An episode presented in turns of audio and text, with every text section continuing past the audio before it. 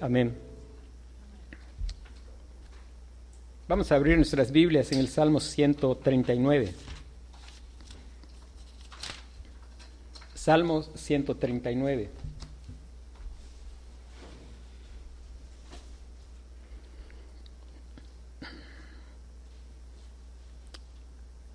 La palabra de Dios dice, Oh Jehová, tú me has examinado y conocido. Tú has conocido mi sentarme y mi levantarme. Has entendido desde lejos mis pensamientos. Has escudriñado mi andar y mi reposo, y todos mis caminos te son conocidos. Pues aún no está la palabra en mi lengua, y he aquí, oh Jehová, tú la sabes toda. Detrás y delante me rodeaste, y sobre mí pusiste tu mano. Tal conocimiento es demasiado maravilloso para mí, alto es, no lo puedo comprender. ¿A dónde me iré de tu espíritu? ¿Y a dónde huiré de tu presencia? Si subiere a los cielos, allí estás tú. Y si en el Seol hiciere mi estrado, he aquí, allí tú estás.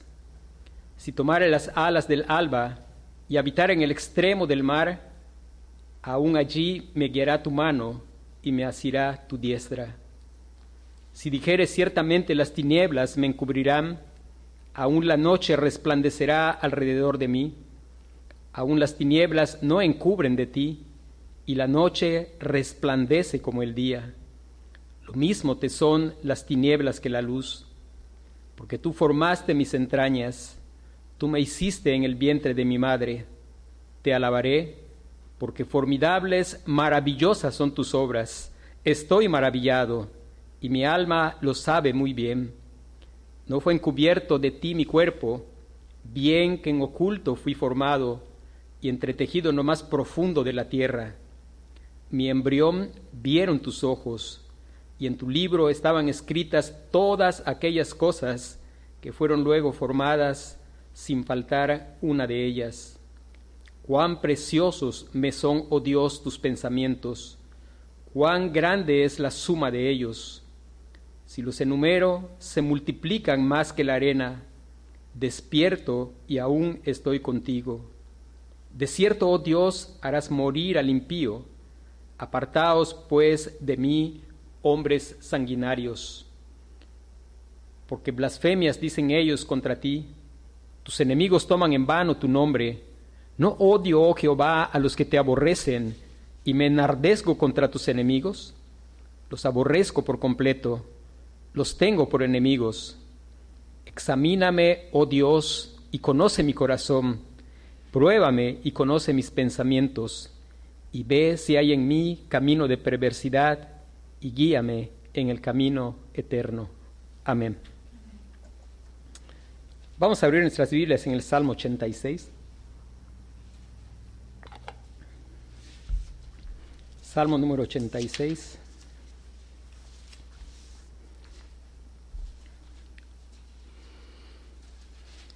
dice la palabra de Dios, inclina, oh Jehová, tu oído y escúchame, porque estoy afligido y menesteroso. Guarda mi alma, porque soy piadoso. Salva tú, oh Dios mío, a tu siervo que en ti confía. Ten misericordia de mí, oh Jehová, porque a ti clamo todo el día. Alegra el alma de tu siervo, porque a ti, oh Señor, levanto mi alma. Porque tú, Señor, eres bueno y perdonador, y grande en misericordia para con todos los que te invocan. Escucha, oh Jehová, mi oración y está atento a la voz de mis ruegos. En el día de mi angustia te llamaré porque tú me respondes. Oh Señor, ninguno hay como tú entre los dioses, ni obras que igualen tus obras. Todas las naciones que hiciste vendrán y adorarán delante de ti, Señor, y glorificarán tu nombre, porque tú eres grande y hacedor de maravillas, solo tú eres Dios. Enséñame, oh Jehová, tu camino, y caminaré yo en tu verdad. Afirma mi corazón para que tema tu nombre. Te alabaré, oh Jehová, Dios mío, con todo mi corazón, y glorificaré tu nombre para siempre. porque tu misericordia es grande para conmigo, y has librado mi alma de las profundidades del Seol. Oh Dios, los soberbios se levantaron contra mí, y conspiración de violentos han buscado mi vida, y no te pusieron delante de sí, mas tú, Señor, Dios misericordioso y clemente, lento para la ira y grande en misericordia y verdad. Mírame y ten misericordia de mí, da poder a tu siervo y guarda al hijo de tu sierva. Haz conmigo señal para bien y véanla los que me aborrecen y sean avergonzados, porque tú, Jehová, me ayudaste y me consolaste. Amén. Vamos a meditar los versículos del 5 hasta el versículo 10, que dice, porque tú, Señor, eres bueno y perdonador y grande en misericordia para con todos los que te invocan. Escucha, oh Jehová, mi oración y está atento a la voz de mis ruegos. En el día de mi angustia te llamaré, porque tú me respondes. Oh Señor, ninguno hay como tú entre los dioses, ni obras que igualen tus obras. Todas las naciones que hiciste vendrán y adorarán delante de ti, Señor, y glorificarán tu nombre, porque tú eres grande y hacedor de maravillas, solo tú eres Dios. Comenzamos a meditar este salmo la semana pasada y el tema es un clamor del corazón. Meditamos los primeros versículos y algo que estábamos mirando es la, escritura, la palabra de Dios es un libro muy realista acerca de la vida. No es un libro romántico que nos describe las cosas de una manera idealizada. El Señor es sumamente honesto respecto a nuestra vida. En este mundo vamos a tener aflicción, pero qué bendición es saber que nosotros tenemos un Dios a quien clamar y el tema general del Salmo es un clamor del corazón. Y en esta segunda parte vamos a mirar cuatro, cuatro cosas acerca de un clamor del corazón. La primera es un clamor del corazón descansa en un conocimiento real y experimental de Dios. La segunda cosa es un clamor del corazón es suplicante, no exigente, pues descansa en la misericordia de Dios. Y en tercer lugar, un clamor del corazón se produce por convicciones que crecen por la comunión con Dios. Y en cuarto lugar, un clamor del corazón viene de un corazón optimista con respecto al futuro. Dice el versículo 5, dice, porque tú, Señor, eres bueno y perdonador y grande en misericordia para con todos los que te invocan. Estábamos mirando que este es un salmo de David. David es un tipo del Señor Jesucristo. También estábamos mirando que al ser este también es un salmo mesiánico. Muchas de estas cosas que se mencionan en esta oración son cumplidas en el Señor Jesucristo. Y algo que deja claro este versículo 5 es un corazón que está clamando en su aflicción, un corazón que está diciéndole a Dios la realidad de su condición, un corazón que no confía en sí mismo, sino en la misericordia de Dios, un corazón que sabe que su alegría solo la puede dar Dios, pero estamos viendo aquí un corazón que conoce a Dios. Un clamor del corazón descansa en un conocimiento real y experimental de Dios. Y si nosotros pensamos que este es un salmo de David y este es un salmo que habla del Señor Jesucristo, pues es evidente que lo que está declarando aquí es la razón por la cual él clama buscando su alegría en el Señor, es porque él conoce a Dios. Y hermanos, hablamos de un conocimiento experimental, no teórico.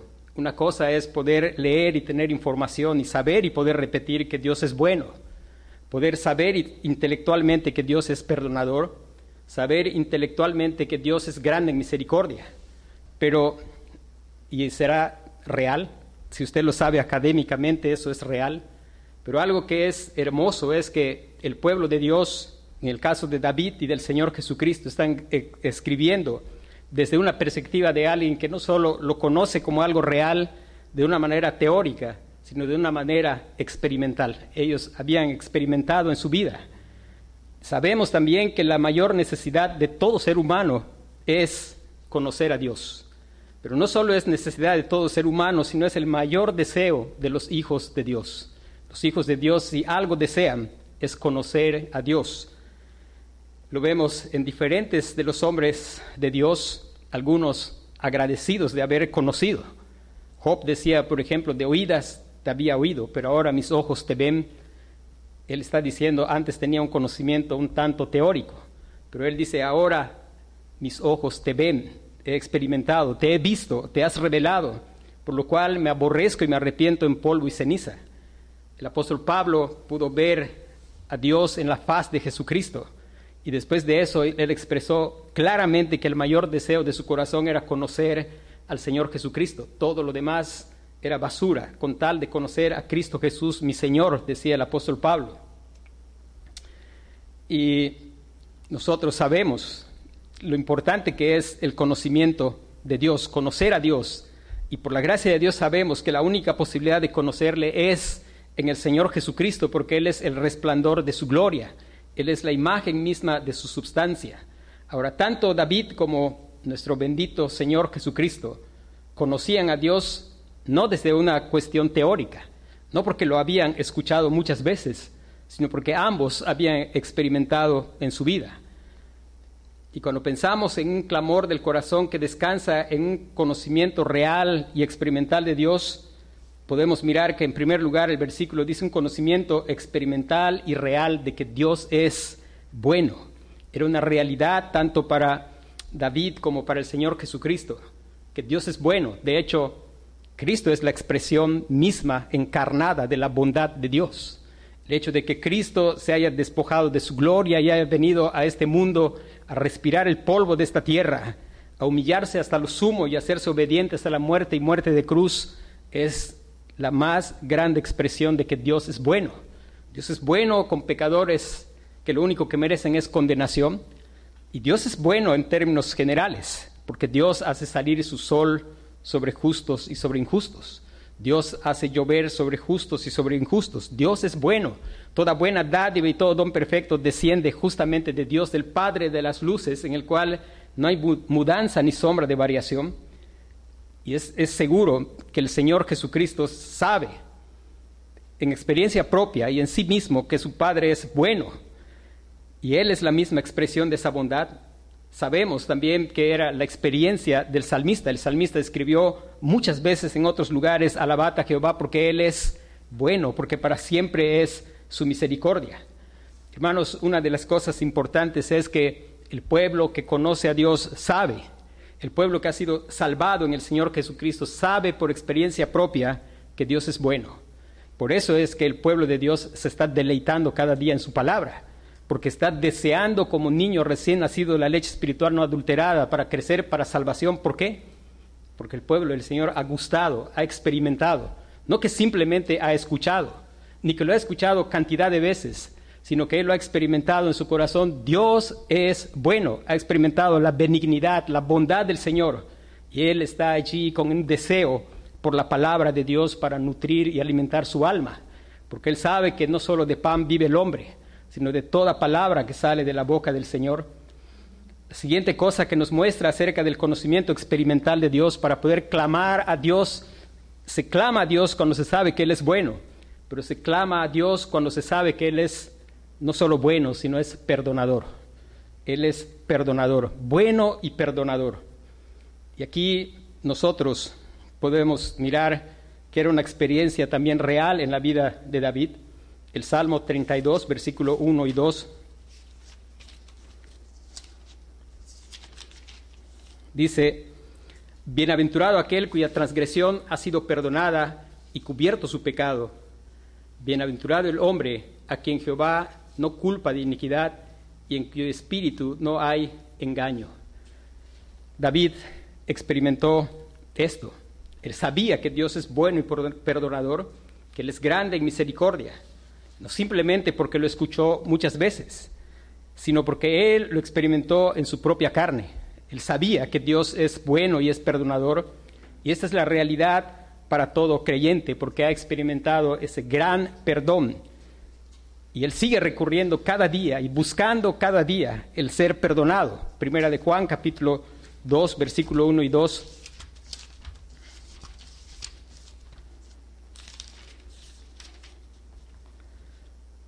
Dice, hijitos míos, estas cosas os escribo para que no pequéis, y si alguno hubiere pecado, abogado tenemos para con el Padre a Jesucristo el justo. Y eres la propiciación por nuestros pecados, y no solamente por los nuestros, sino también por los de todo el mundo. Y si este salmo es un salmo mesiánico, pues claro que el Señor Jesús sabe, porque Él mismo es Dios, porque Él mismo es la propiciación por la cual el Padre perdona los pecados de su pueblo. Si no fuera por Él, pues no habría perdón de pecados. Sin derramamiento de sangre no hay remisión de pecados. Y Él es la propiciación por nuestros pecados. Él es el Cordero de Dios que quita el pecado del mundo. Hermanos, qué importante que es el poder llegar y clamar verdaderamente desde el corazón. No simplemente hacer oraciones que salen de nuestra boca y nada más, sino oraciones que salen de un corazón. De un corazón porque conoces al Dios que estás clamando. Qué gran bendición que tenemos de no ser como aquellos que estaban allí adorando en un altar al Dios no conocido, sino qué gran bendición del pueblo de Dios que clama al Dios que conoce, a un Dios que es bueno, que es perdonador, que es grande en misericordia. Y si este salmo es mesiánico, podemos confiar porque el Señor Jesucristo es la razón por la cual hay perdón. Si no fuera por el Señor Jesucristo y su sangre, si no fuera por el Cordero de Dios que quita el pecado del mundo, hermanos, no habría perdón, sino una horrenda expectación de fuego, una triste situación de encontrarnos con el Dios vivo, porque fuera del Señor Jesucristo, horrenda cosa es encontrarse con el Dios vivo. Sabemos, sabemos que David también sabía esto. El Salmo 51.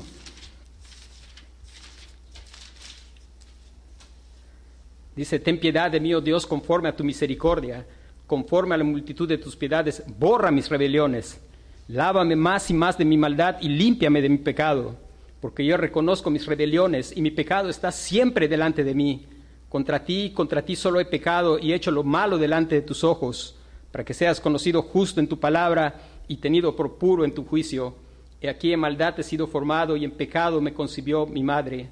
He aquí tú amas la verdad en lo íntimo y en lo secreto me has hecho comprender sabiduría. Purifícame con hisopo y seré limpio.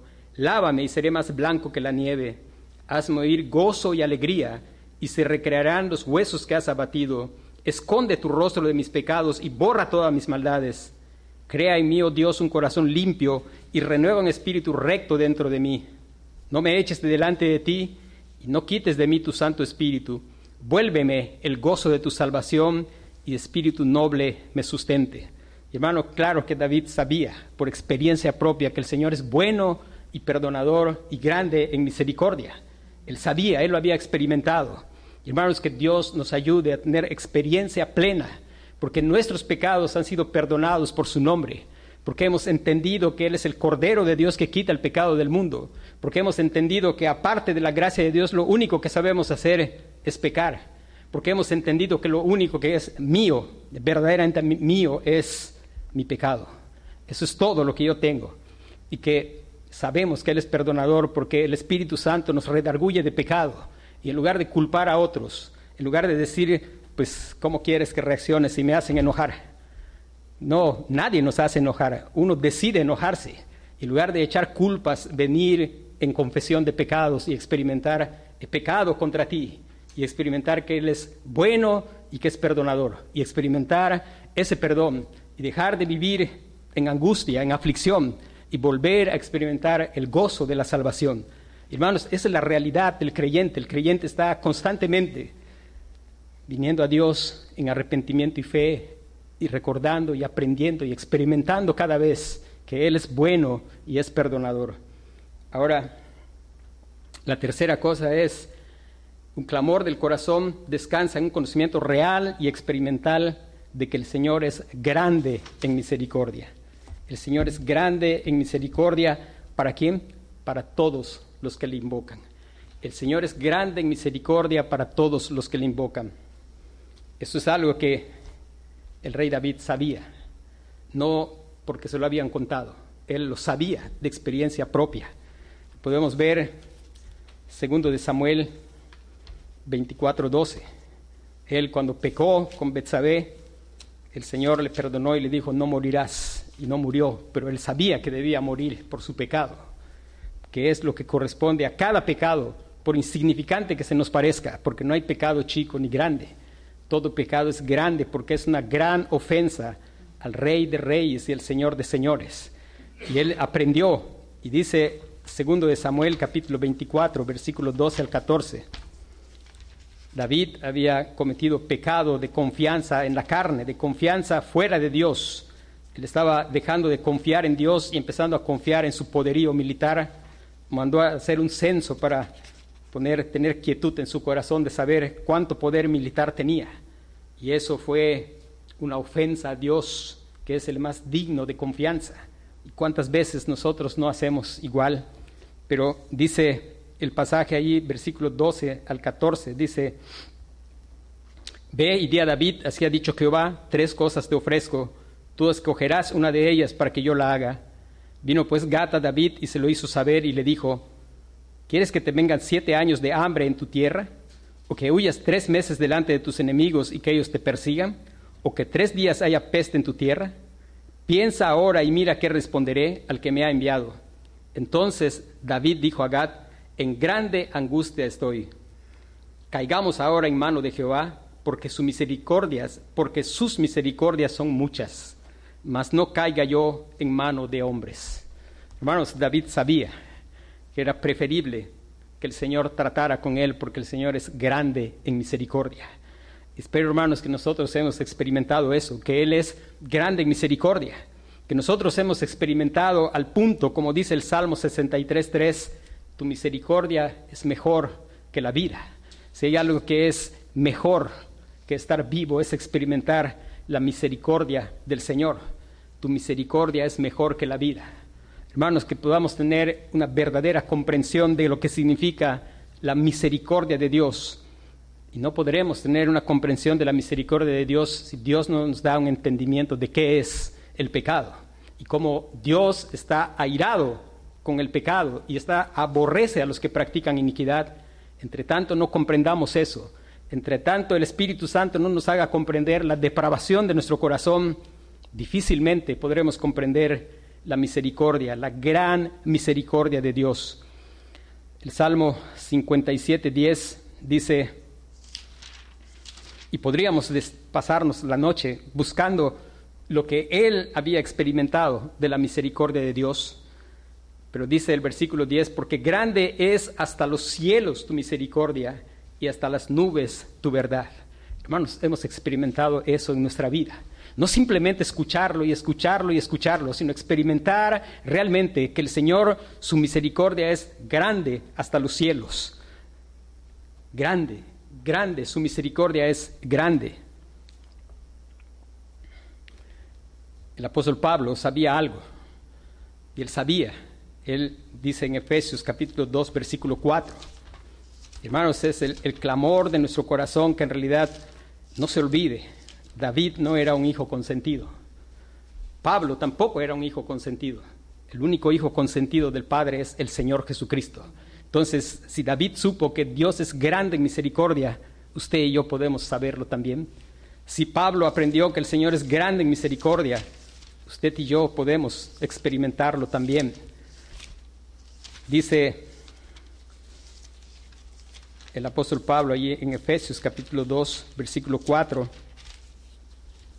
Pero Dios que es rico en misericordia, pero es importante que leamos la última frase del versículo 3. Vamos a leer todo el versículo 3, dice, entre los cuales también todos nosotros vivimos en otro tiempo en los deseos de nuestra carne, haciendo la voluntad de la carne y de los pensamientos, y éramos por naturaleza hijos de ira lo mismo que los demás. Pero Dios que es rico en misericordia, por su gran amor con que nos amó, aun estando nosotros muertos en pecado, nos dio vida juntamente con Cristo. Por gracia sois salvos. Hermanos, el creyente ha experimentado y el creyente no se jacta, el creyente no se siente mejor que absolutamente nadie. El creyente, porque sabe de la gran misericordia y de la rica misericordia de Dios, sabe que Él es lo mismo que los demás. Es tan pecador como los demás, es tan corriente como los demás, no hay nada especial. Lo único especial es la gracia de Dios. El tesoro es la gracia de Dios. Hermanos, eso es lo único que nos hace diferentes.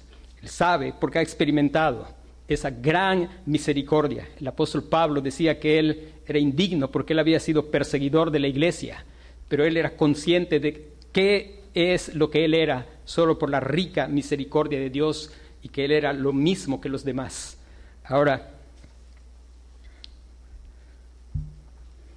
la verdad es que Cristo también sabe esto de manera experimental, porque Él es la encarnación de la misericordia de Dios.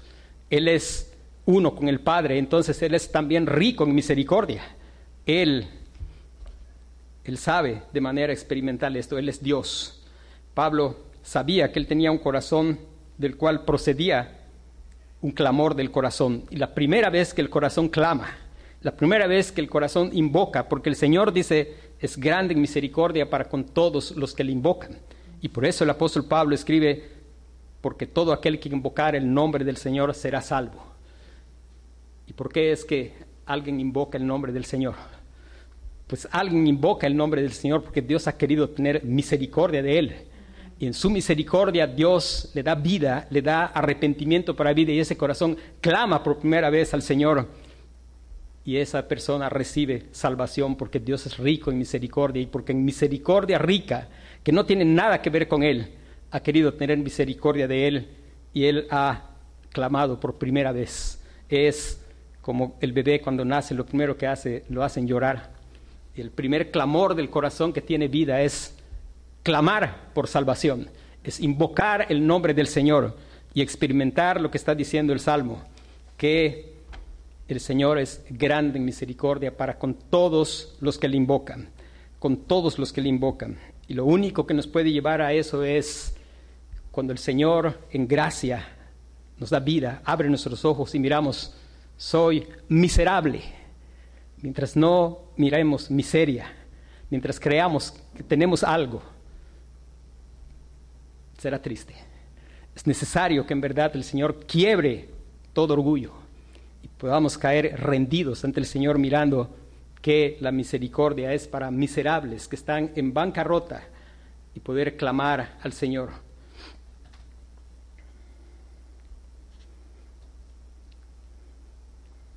Cuando pensamos en lo que implica el conocimiento real y experimental, la pregunta es, ¿conozco verdaderamente a Cristo?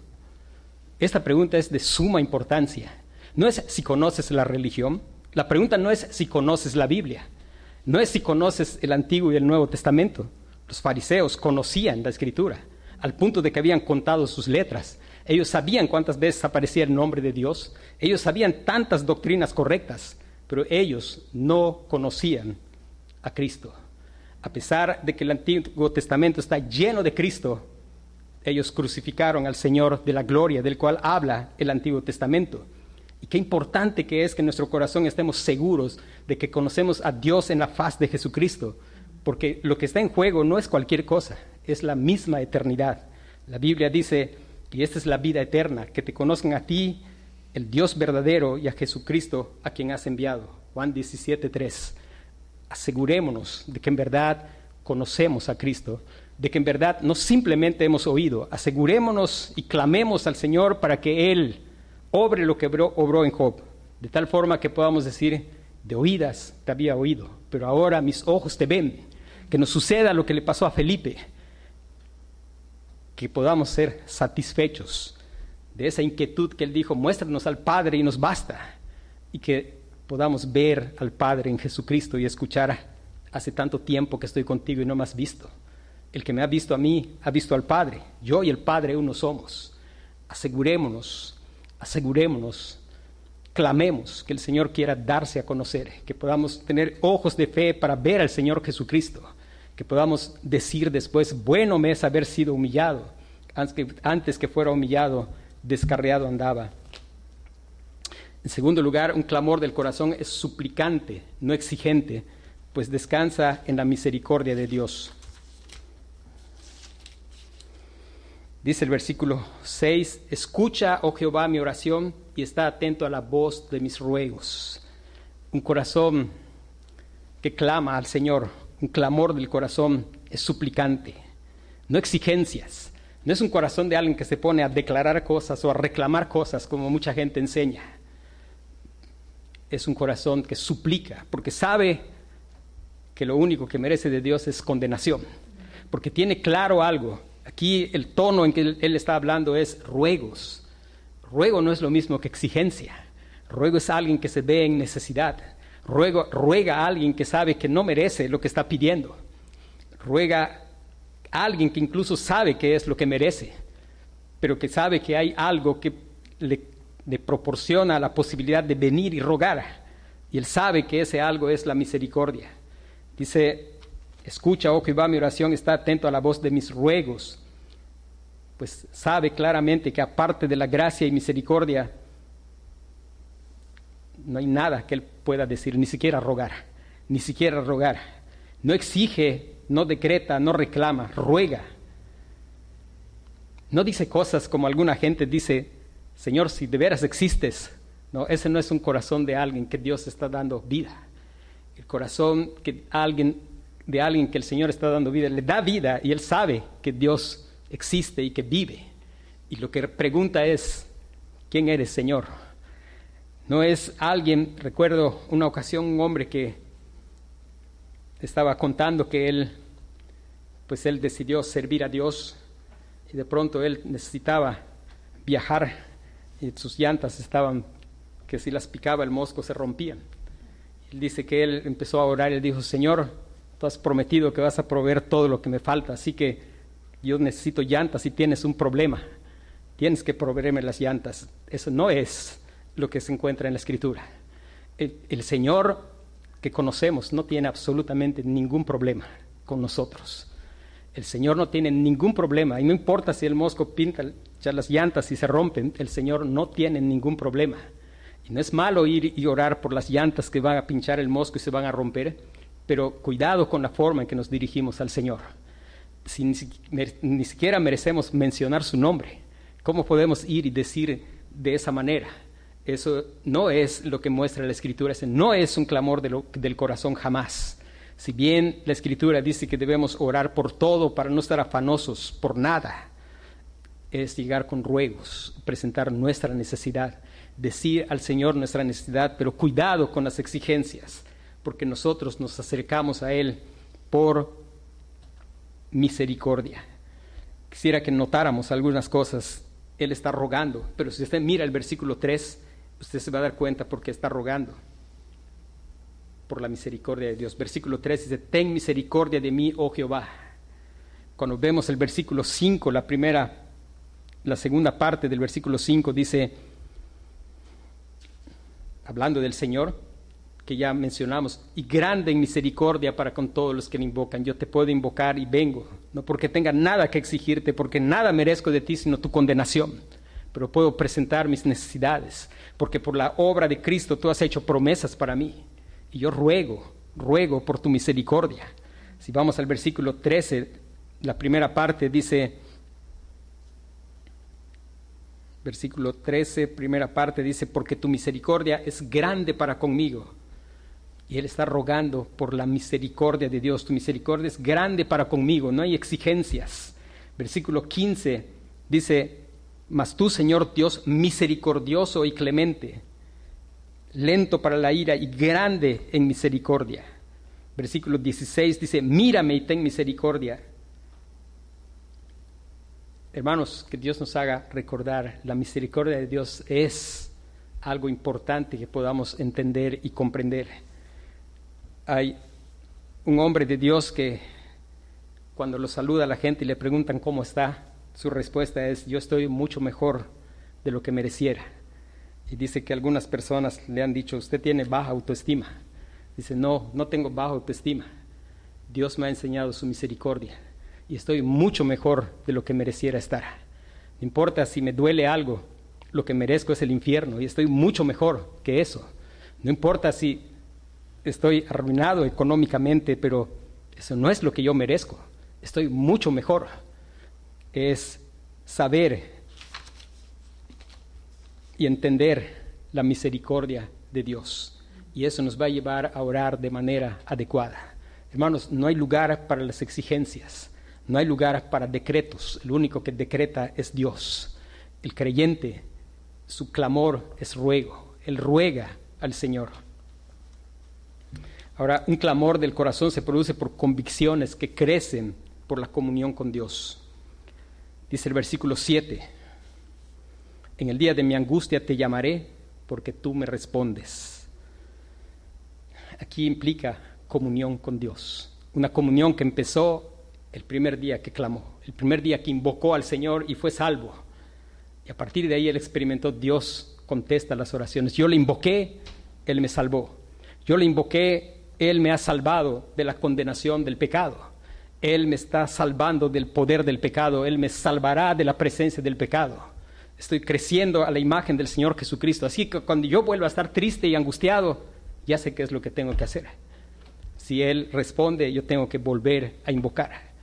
Y va creciendo la confianza. Entonces Dios te saca de la angustia y alegra otra vez tu corazón. David decía, vuélveme el gozo de tu salvación. Y, sabe, eso es lo que llevó a David a escribir muchos de los himnos que están en el himnario que usaba el pueblo de Israel. Qué comunión con Dios, el ir creciendo y experimentando. Experimentas en tu salvación y sigues, y sigues viniendo y confiado. Y ya sabes dónde hay que ir cuando estás angustiado cuando estás angustiado, pues no hay que ir corriendo inmediatamente la primera persona que pase. Lo que hay que ir es al trono de la gracia, porque Él responde. ¿Cómo lo sabía? Lo experimentó y lo siguió experimentando. Hermanos, un clamor del corazón se produce por convicciones que crecen por la comunión con Dios. La otra convicción es la convicción de que no hay otro como Él. Dice versículo 8. Oh Señor, ninguno hay como tú entre los dioses. Ninguno hay como tú entre los dioses. Hermanos, llegar a la convicción de algo porque estamos en comunión con Dios y estamos experimentando y conociendo al Señor al punto de llegar a no hay ninguno como tú. Yo no quiero estar satisfecho con poco. No hay nadie que pueda llenar mi corazón porque no hay ninguno como tú. Por eso Él puede decir también, ¿a quién tengo yo en los cielos sino a ti? Fuera de ti nada deseo en la tierra. Recuerde, nadie como Él. ¿Y cómo se sabe que nadie es como Él? Pues comunión cada día. Cada día y experimentar cómo Él nos sostiene en medio de las batallas, en medio de las aflicciones, en medio de los dolores, ir experimentando que no hay ninguno como Él. Eso empieza en el momento de la salvación. Hermanos, algunas veces cometemos equivocaciones. Hay gente que cree e invita a personas para que vengan a escuchar, por ejemplo, si va a venir alguien que fue un asesino, un drogadicto, un narcotraficante y va a dar su testimonio. Y pensamos que ese es un gran testimonio. Bueno, no importa si yo no fui un drogadicto ni nada de eso, mi testimonio es un gran testimonio, porque nadie es como el Señor y mi pecado es grande igual que el del drogadicto, no es menor. Y el Señor me ha dado la convicción de que no hay nadie como Él no hay nadie como Él. Dice, después dice el versículo 10, la primera parte, porque tú eres grande y hacedor de maravillas. La convicción de que no hay otro como Él, ninguno como tú en los dioses, su grandeza, el Señor es grande. Hermanos, crecer en la convicción de que Dios es un Dios grande. Y qué importante es eso, hermano, dependiendo de el concepto que nosotros tengamos de Dios van a ser nuestros problemas. Si nosotros tenemos un concepto de un Dios pequeño, vamos a tener grandes problemas. Pero si tenemos un concepto de un Dios grande, pues nuestros problemas van a ser menores. Mirar su grandeza y crecer en esa convicción de que tenemos un Dios que es grande. Un Dios que es grande porque estamos caminando con Él y mirando y experimentando su grandeza en nuestra vida. La convicción, la convicción, versículo 10, la segunda parte, tercera parte, solo tú eres Dios. La convicción de que solo Él es Dios. Hermanos, qué precioso es que dice el apóstol Juan, hijitos, guardaos de los ídolos. ¿Y sabe qué es lo que nos guarda de los ídolos? Cuando la comunión con Dios nos lleva al punto de, mi convicción es que solo tú eres Dios, solo tú eres Dios, solo tú eres digno de confianza, solo tú eres digno de mi amor, solo tú eres digno de que yo me refugie en ti, solo tú eres Dios. Y eso es lo que nos guarda de los ídolos. Sus obras son inigualables, versículo 8, segunda parte, ni obras que igualen tus obras. Y hermano, no piense necesariamente en que a veces pensamos en cosas grandes como grandes sanidades. Pero hermano, las obras del Señor son grandes. Y una de las cosas que Dios nos guarde de menospreciar, cuando un pecador se arrepiente hay fiesta en el cielo, dice la Escritura. ¿Sabe por qué? Porque es una gran obra cuando la Biblia habla acerca de obras que el Señor hizo, Dios hablaba, por ejemplo, para crear el mundo, Él fue hablando. Pero en la obra de salvación dice que Él desnudó su santo brazo. Y una gran obra es nuestra salvación. Sus obras son inigualables, son grandes obras. Y hermano, no estemos contentos si no has experimentado su gran obra de salvación. Siempre me gusta recordar si yo llego tarde y les digo que fue porque se me cayó un tornillo en el periférico y me atropelló un tráiler, ustedes se van a reír y no me van a creer. Pero algunos nos atrevemos a decir que hemos tenido un encuentro con el Señor Jesucristo y nuestra vida sigue igual. Si un camión me transformaría totalmente si yo me encuentro con Él, pues no es posible que nos encontremos con el Señor Jesucristo y nuestra vida siga igual. Si te has encontrado con el Señor Jesucristo, debe ser transformado radicalmente. Más que Él dijo, si alguno está en Cristo, nueva criatura es. Sus obras son inigualables. Y no nos conformemos con menos que su gran obra de salvación en nuestra vida. Él es hacedor de maravillas. Y la gran maravilla de nuestra salvación. Versículo 10, cuando empieza, porque tú eres grande y hacedor de maravillas. Hermanos, que estemos maravillados de nuestra salvación y que no nos acostumbremos a nada. Hermanos, es una gran bendición de Dios el que nosotros podemos congregarnos y nadie nos lo impidió. Es una, en verdad, que nosotros podamos ver que eso es milagro del Señor, porque todo el sistema de este mundo se opone. Cuando uno mira en la Biblia, desde el principio, los que creen en la salvación por obras están enojadísimos con los que creen en la salvación por la gracia. Y lo primero que hizo un creyente de obras fue matar a un creyente de gracia. Y eso no ha cambiado. Eso sigue igual. hermanos, el hecho de que Dios nos conceda esta gracia es una maravilla del Señor. No lo, no lo normalicemos. Ayudemos a nuestros hijos a que ir y ver un refrigerador lleno de comida. Es una maravilla del Señor. Es milagro. Hermano, no en todos los lugares la gente va y abre un refri y hay comida. Eso no es natural, aunque nos acostumbramos no es natural, eso es una maravilla del Señor. Sus obras son maravillosas y que el Señor nos ayude a estar asombrado verdaderamente de que Él obra maravillas, empezando con la gran obra de nuestra salvación. Ahora, un gran un clamor del corazón viene de un corazón optimista con respecto al futuro. Dice el versículo 9, todas las naciones que hiciste vendrán y adorarán delante de ti, Señor, y glorificarán tu nombre. Hermano, eso alegra mi corazón. A pesar de que uno puede ver que mayor cantidad de países hoy se están volviendo progresistas y están intentando hacer leyes que frenen el avance del Evangelio. Y a pesar de que parece que todo el mundo se está pintando de rojo, en especial nuestro continente, con gobiernos que son contrarios al Evangelio, con gente que está haciendo leyes contrarias al Evangelio. Y no obstante, somos optimistas, porque sabemos que las promesas del Señor se van a cumplir y vemos el futuro con optimismo. Los creyentes estamos llenos de optimismo, aunque ruja toda la maldad, aunque nos persigan por causa de Cristo, estamos con optimismo viendo el futuro, porque se va a cumplir un día todas las naciones que el Señor hizo vendrán y adorarán delante del Señor y glorificarán su nombre. Hoy los creyentes somos llamados a que si comemos o bebemos, hacemos cualquier otra cosa, lo hagamos para la gloria de Dios.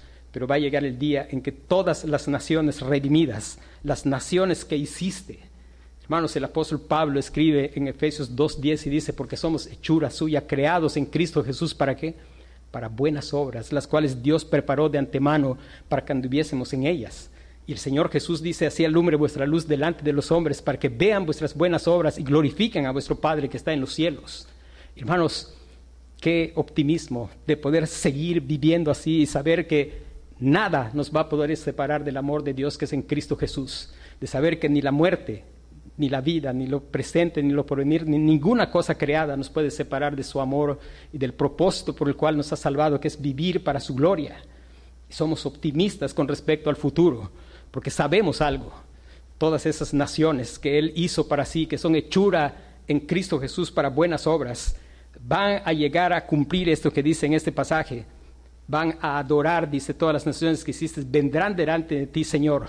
Eso Dios lo va a hacer el apóstol Pablo escribió y dice, estando persuadido de esto, que el que comenzó en vosotros la buena obra, la perfeccionará hasta el día de Jesucristo. hermano, asegurémonos también de que la buena obra que está allí, de veras es buena. Y asegurémonos de que es una obra que el Señor ha empezado y no nosotros mismos. Porque si la obra la empezaste tú, no va a llegar a buen término. Pero si el Señor la ha comenzado, esa obra se va a terminar, porque el Señor no empieza nada que no termine. Dice, esa es nuestra gran esperanza y optimismo. Primera de Juan capítulo 1 versículo 3 dice, habla de este tiempo y dice, amados, ahora somos hijos de Dios, aún no se ha manifestado lo que hemos de ser, pero sabemos que cuando Él se manifieste seremos semejantes a Él. ¿Por qué? Porque le vamos a ver tal como Él es. Hoy el Señor está escribiendo su ley en el corazón de su pueblo.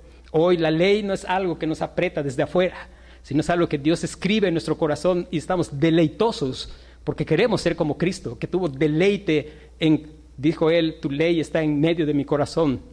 Y él se deleita, y el creyente se deleita en vivir en la ley de Dios, no para ser salvo, sino porque es salvo, porque tiene el poder del Espíritu Santo. Y hermanos, cuando lleguemos a aquel momento glorioso que dice la Biblia y describe, será llena la tierra de su gloria. Hermano, qué bendición maravillosa, a pesar de que los enemigos del Señor rugen a pesar de que parecen poderosos y tienen mucho dinero y se sienten dueños del mundo, el Señor se ríe. El Señor se está riendo de ellos y en un momento Él va a ejecutar venganza de sus enemigos.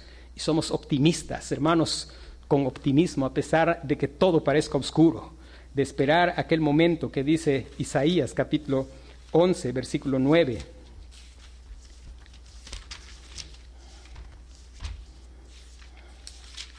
que repite en algunos otros lugares Isaías.